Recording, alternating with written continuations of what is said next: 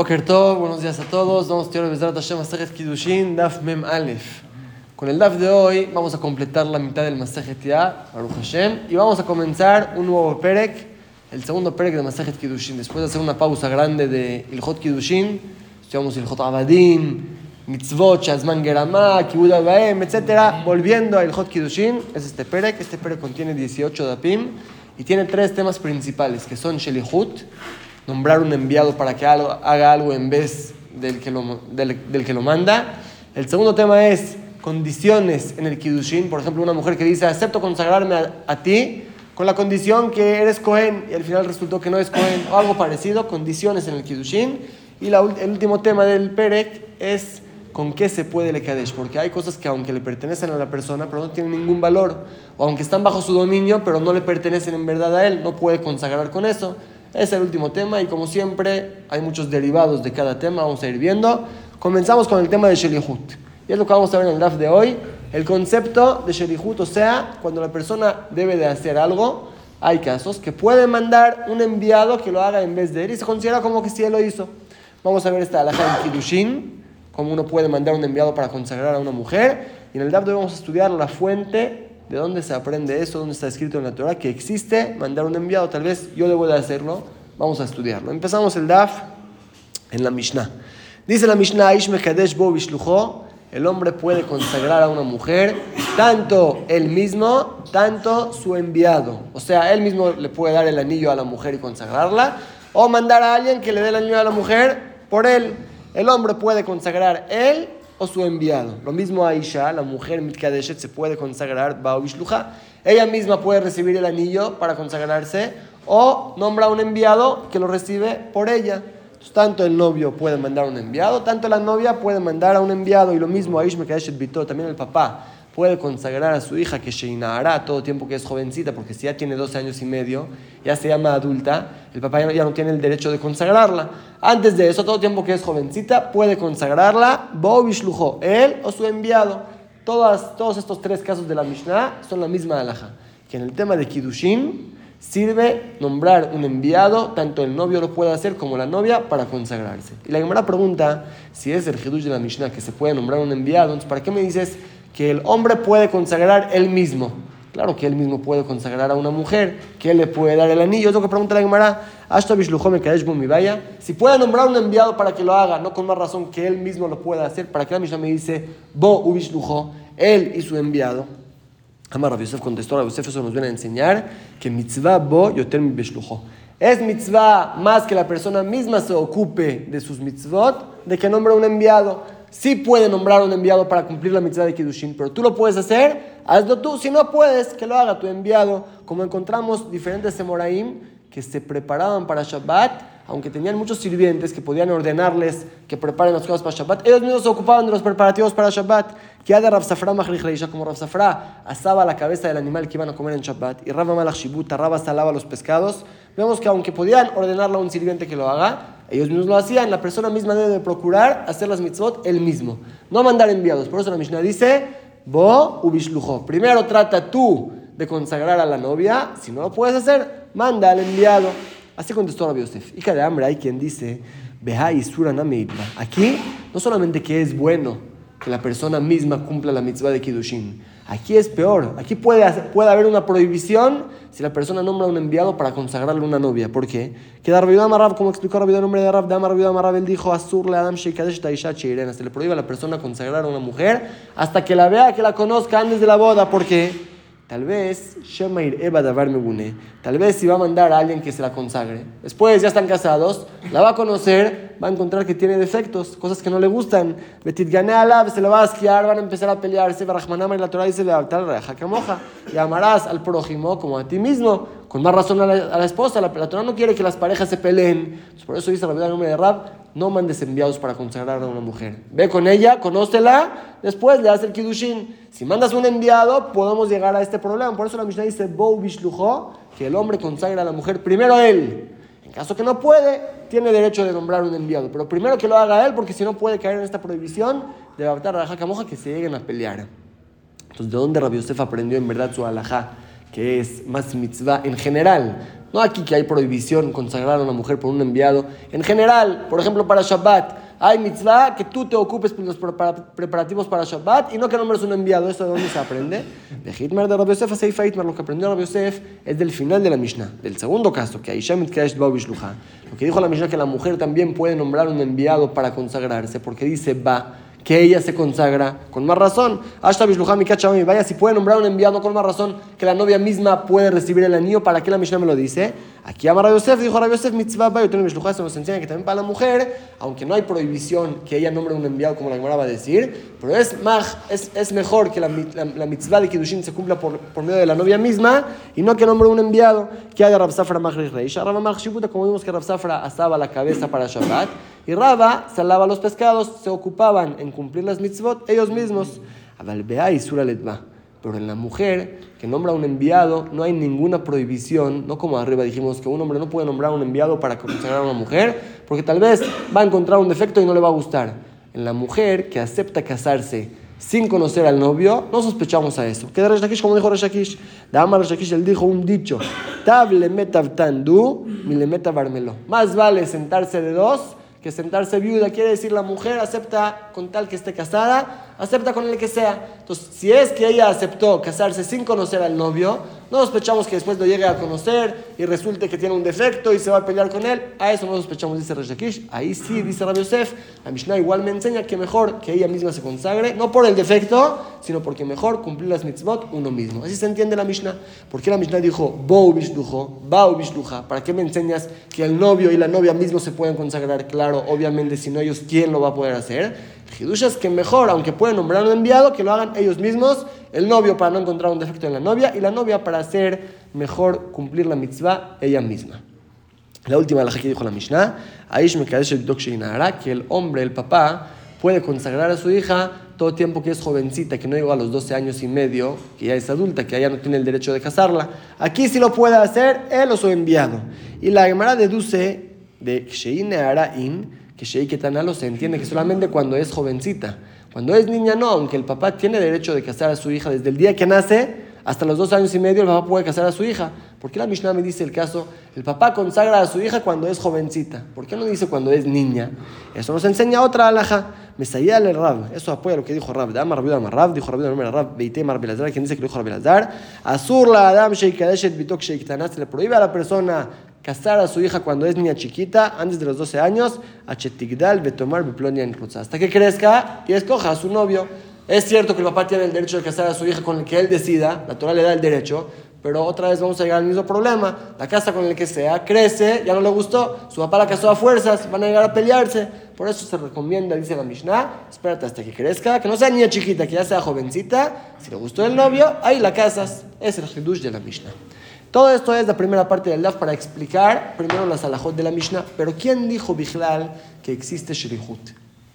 Así como no existe nombrar a un enviado que se ponga tefilín por mí. No puedo decirle a alguien, tú ponte tefilín por mí, eres mi shaliach. No existe. Uno mismo debe de hacer esa acción. Tal vez todas las acciones que la Torah dice, también Kiddushin, para consagrar a una mujer, tal vez debe ser que tú mismo lo hagas. ¿De dónde se aprende que existe el concepto de Shelihut? Que existe nombrar un enviado. La va a traer tres fuentes a eso. En primer lugar, en Gerushin, cuando uno divorcia a su esposa, se aprende del pasuk que no debe ser que él mismo le dé el get, puede nombrar un enviado que se lo dé. Segunda fuente es de Terumá. Uno debe de separar Terumot de su cosecha. Se aprende del pasuk que puede nombrar un enviado para que separe las Terumot. Y el tercer lugar es Korban Pesach uno debería degollar su corbán. Se aprende el pasuk que puede nombrar un enviado para que se lo degolle. Son tres lugares que se aprende que existe el concepto de Shelihut, de nombrar un enviado que lo haga por mí. Y la Gemara va a explicar para qué necesitamos los tres lugares. Dice la Gemara, Shlihut Minalan, de dónde se aprende el concepto de Shelihut de Tanya. Primera fuente dice la Braita de Shilah. Cuando uno quiere divorciar a su esposa, la Torah no dice y la divorciará. La Torah dice mi beto y la mandará de su casa. ¿Por qué dice y la mandará? ¿Por qué no dice y la divorciará? Melamed eso nos enseña que puede mandarle el get, puede nombrar un enviado para que le lleve el get. El lenguaje que la Torah usó de Shileja y la mandará en vez de y la divorciará a la esposa. Entonces insinúa que también se puede mandar el get, el, esposo puede nombrar un enviado para que le lleve el get. Y Veshileja, de la G extra, se puede ver como Veshaleja también la mujer puede mandar. Ella, Beshaleja, ella, Melamed Shaliach nos enseña que ella también puede mandar un enviado para recibir el get. Beshilach, Beshilachá, y la segunda vez que la Torah dice la palabra Beshilachá, menos nos enseña Shashaliach, José Shaliach, que también el enviado puede nombrar a otro enviado en vez de él. Hay muchos detalles en eso, como estudiamos en Masejet Gitín, pero en general se aprende de aquí de la palabra Beshilechá mi beto y la mandará, que el esposo puede mandar el get y la mujer puede mandar un enviado para recibir el get para ella. ¿Está bien? Ashkeham Gerushin, encontramos que sirve un enviado en el tema de Gerushin, del divorcio, de Kidushin Minalam. Pero aquí estamos hablando de Kidushin, de consagrar a una mujer. ¿Quién te dijo que sirve mandar un enviado para eso? Vejitema, si vas a querer decir de Alif Gerushin, se compara al divorcio, así como el divorcio sirve, también en el Kidushin va a servir. Dice, no, Male Gerushin Beal El divorcio se puede divorciar a la mujer a la fuerza, no hay que preguntarle. El esposo decide divorciarla, le da el get y está divorciada, sin su voluntad. Tal vez por eso ahí también se puede nombrar un enviado, se puede divorciarla de la forma que sea. Pero en Kidushin, que debe haber una voluntad de la esposa para, de la novia para consagrarse, ¿quién dijo que ahí también sirve enviado? Dice Además tienes razón, no podemos compararlo así nada más, pero tenemos un pasú que lo compara. Marcar dice la Torah, vea yeta, y saldrá y será la mujer divorciada, se va de la casa del primer esposo y se casa con otra persona. Makisha la Torah compara, iguala el Gerushin con el Kidushin lo que salió con lo que entró, así como cuando se divorcia puede haber un enviado, a también para el Kidushin se puede nombrar un enviado. Ya tenemos la fuente para Gerushin y Kidushin. De la Aditnan, pero tenemos otro lugar que la Mishnah nos enseña esta alhaja de Shelihut. Uno que le dice a su enviado, por favor ve y separa terumá de mi cosecha. Torem kedat bait, ¿cuánto separa? Hay, mi de no hay, no existe un una cantidad para terumá. La Torah dice que separar terumá, significa aunque sea un grano de todo el montículo, ya se lo hace al Cohen y con eso alcanza. Pero Jaime dijeron para darle al Cohen algo más importante, dijeron que hay tres medidas para separar teruma que son una de 40, una de 50 y una de 60. Depende qué tan dadivoso sea el, dueño de las frutas. Usted le dijo al enviado, ve por favor y separa teruma de mi cosecha. ¿Cuánto separa uno de 40, de 50 o de 60? Depende conociendo al dueño cuánto hay que separar. Si normalmente separa 40, separa 40, normalmente es uno de 60, uno de 60. Y si uno conoce al dueño cuánto normalmente separa, toma la medida mediana, uno de 50 es lo que separa de las frutas para teruma. Y en caso que pijeta Sara o Sifa Sara, si es que disminuyó 10, separó uno de 40 o aumentó 10, uno de 60, Trumato Trumá recae la Trumá, ya que el Baalabait, el dueño, no le dijo cuánto separar. Él le dice, yo pensé que es lo que separas tú normalmente. De todos modos, vemos aquí claramente que sirve nombrar un enviado en temas de Terumá. Minalan, ¿eso de dónde se aprende? Ya encontramos en Gerushin, en Kidushin, Terumá. ¿Quién dijo que se puede nombrar un enviado para separar Terumá? Vejitema de Alif Gerushin, vas a querer decir, eso se aprende de Gerushin. Así como en Gerushin y Kidushin sirve un enviado, también en Terumá sirve un enviado. Dice, no, Mare Gerushin Hol. A comparación de Terumá, que es algo sagrado, no puedes aprender de Kidushin y Gerushin. Eso no es algo sagrado, es solamente consagrado divorciar a una mujer. Pues cuando se trata de algo sagrado, se debe de, ser, se debe de hacer por medio del dueño, no por medio de un enviado. ¿De dónde se aprende que también en Terumá sirve Shaliach, sirve enviado? Entonces la Gemara marcará porque el Pasuk dice Atem, Gam Atem. Cuando la Torah dice separen ustedes Terumá, dice separen también ustedes Terumá. ¿Qué es también ustedes? ¿Quién viene a aumentar? La Rapota Shaliach nos viene a enseñar que no solamente el dueño mismo puede separar, también el enviado lo puede hacer. Entonces dos fuentes para el concepto de Shelihut. Uno Gerushin y otro en Terumá. ¿Y para qué se necesitan los dos? Pregúntale a Gemara, betruma, ¿Por qué no escribe solamente que existe Shelihut en Teruma? Yo aprendo si en Teruma, que es algo sagrado, sirve nombrar un enviado para que lo haga. Con más razón en Kidushin y Girushin, que va a servir un enviado que lo haga. Contesta la Gemara porque podemos rechazar y decir, Sheken Teruma es diferente. Teruma se puede hacer con puro pensamiento. Si uno pensó esas frutas van a ser Teruma, ya son terumá. Kidushin y Kidushin no. Debe de darse un anillo, debe de escribirse un documento, el get. Entonces no se puede comparar. Por eso Torah tuvo que escribir también en Kidushin y Kidushin que sirve Shaliach y también en terumá que sirve Shaliach. Tercera fuente. Vaditnan lo que dice la Mishnah. Javurá Shabbat Pischa. Un grupo que se les perdió su borreguito que destinaron para Korban Pesach. Entonces le dijeron a uno de ellos del grupo, Ve, busca el borrego. Y cuando lo encuentres, ve al Betamigdash y degóyalo por todos nosotros como Korban. Ve al Shahat. Él fue, en verdad encontró el borrego, lo llevó al Betamigdash, hizo el Korban. Ven, ellos no saben si lo encontró o no. Entonces, por las dudas de Juve Shahatu, tomaron otro borrego y le hicieron Korban Pesach. ¿De cuál Korban comen? ¿Del primero del segundo. Y el Mishelon Ishatrishon, si es que él degolló el corbán antes que ellos, entonces él lo hizo en nombre de todos. Ugel Mishelov, él y todos comen del primer borrego que fue el corbán Pesach, el segundo ya no lo usamos. Dice la Mishnah claramente que existe mandar a un enviado, como aquí, que todo el grupo mandó a uno, que degolle el corbán para todos. Pregunta la Gemara, Minalan, ¿quién te dijo que sirve Sheliahut en el tema de Korban Pesach? El tema de Alif Me'alach, ¿qué vas a decir? Se aprende de lo último que dijimos de Terumá, de Kedushin y Yerushin, que sirve nombrar a un enviado. Ahí también, comparación de un Korban, no es algo sagrado. Kedushin y Yerushin, claro que no. Y también Terumá, comparación del Korban, no es tan sagrado. Puede ser que en Korban debe ser que el dueño mismo haga su Korban, que lo degolle. ¿Quién te dijo que sirve nombrar un enviado? Contesta la Gemara. Nafkalem de Rabbi Ben Korja. Se aprende lo que dijo Rabbi Ben Korja. Rabbi Ben Korja, él dijo, ¿Cómo sabemos que la acción del enviado se considera como que si yo mismo la hice? Sheneemar, porque el Pasuk dice sobre el Korban Pesach, Lo degollarán a él, toda la congregación de Am Israel al atardecer que existe que todo Am Israel degollen cada uno su, corbán. No, cada corbán se hace en grupo. Uno del grupo degolla el corbán para todos. ¿Cómo es lo que dice el Pasuk? Todo Am Israel degolla su corbán.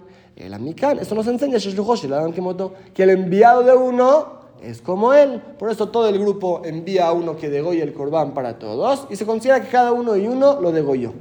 Ya damos tres fuentes para el concepto de Shelihut. Preguntamos quién dijo que existe nombrar un enviado para hacer algo que yo debo de hacer. Encontramos en Gerushin, en divorciar a una mujer, en Terumá y en Korban Pesach. Y la Gemara va a decir, ¿para qué necesitamos los tres? Que la Torah nos descubra en un lugar que existe nombrar un enviado. Yo de ahí aprendo para toda la Torácula, ¿para qué necesito tres lugares? Pregunta la Gemara, ¿por qué no escribe la Torah solamente con el tema del Korban Pesach, que existe nombrar un enviado? Yo voy a decir, si en el tema de Korban, que es tan sagrado, puedes nombrar un enviado que lo haga en vez de ti, con más razón en Kiddushin, Gerushin y Terumá, ¿por qué no alcanza con eso? Con esa Gemara porque podemos rechazar y preguntar, Male Kodashim Sheken Rov Maasem de Shaliach. Corbanot es diferente. Corbanot de por sí, la mayoría de su sacrificio se hace por medio de un enviado. Quemar la carne en el misbeach, derramar la sangre sobre el misbeach, todo eso el judío no lo puede hacer, lo hace un cohen. Entonces, de por sí, la mayoría del sacrificio del corbán se hace por medio de un enviado. Puede ser que por eso la también dio derecho para la shejitá, para degollar el corbán, también que lo haga un enviado. Pero Kidushin, Gerushin, Terumá tal vez no va a servir un enviado, por eso Torah tuvo que escribir en los tres lugares.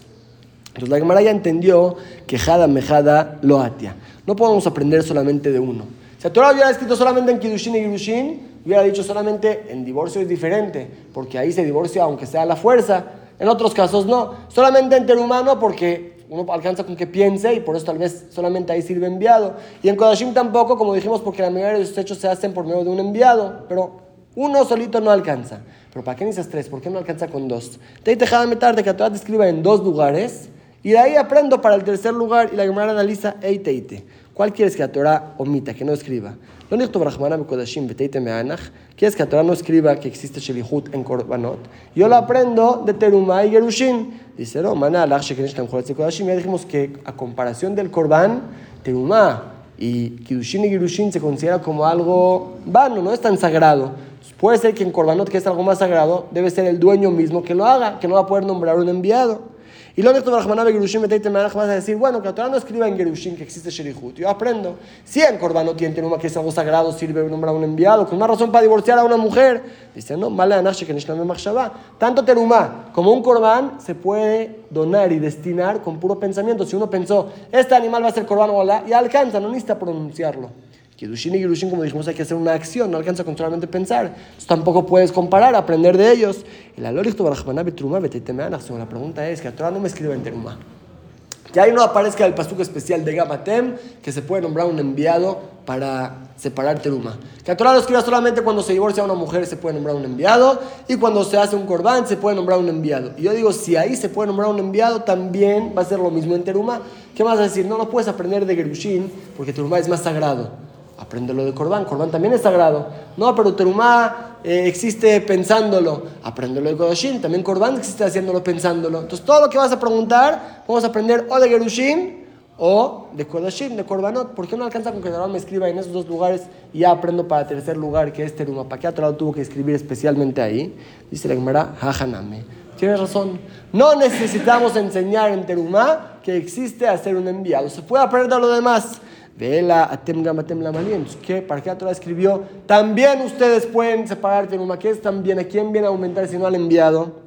Entonces la Gemara, eso me vale que Rabiana nos viene a enseñar la que dijo Rabiana. Y Dama Rabiana él dijo, Gam atem, lo que la Torah dice también ustedes nos vienen a enseñar ma atem beneverit, ashluchachem beneverit. Que así como ustedes son Yehudim, que están incluidos en el pacto de Hashem, también el enviado debe ser un Yehudí. Pero no puedes mandar a un Goy para que separe Terumá. Así podríamos decir, puedo mandar un enviado, puedo mandar al que sea. No, debe ser así como ustedes deben ser sus enviados. Gamatem, también ustedes, así como ustedes, sus enviados, es lo que nos debe enseñar la Torah. Pregunta la Gemara a la Malikra. Para eso no necesito pasuk. Eso es algo lógico como mi Rabjía Barán Rabjan Nafka, lo que dijo Rabjía Barán Rabjan se puede aprender. Dame Rabjía Barán. Él dijo, no se puede nombrar un enviado, un esclavo, para recibir el get para divorciar a una mujer, porque el esclavo no existe en él divorciar o casarse, es un esclavo, no existe con él esa salahot. Ya que él no puede cumplir esa salahot, tampoco puede ser enviado para recibir el get para una mujer. Pues aquí también podemos decir, ya que el goy no puede separar teruma, pues tampoco va a poder ser enviado para separar teruma.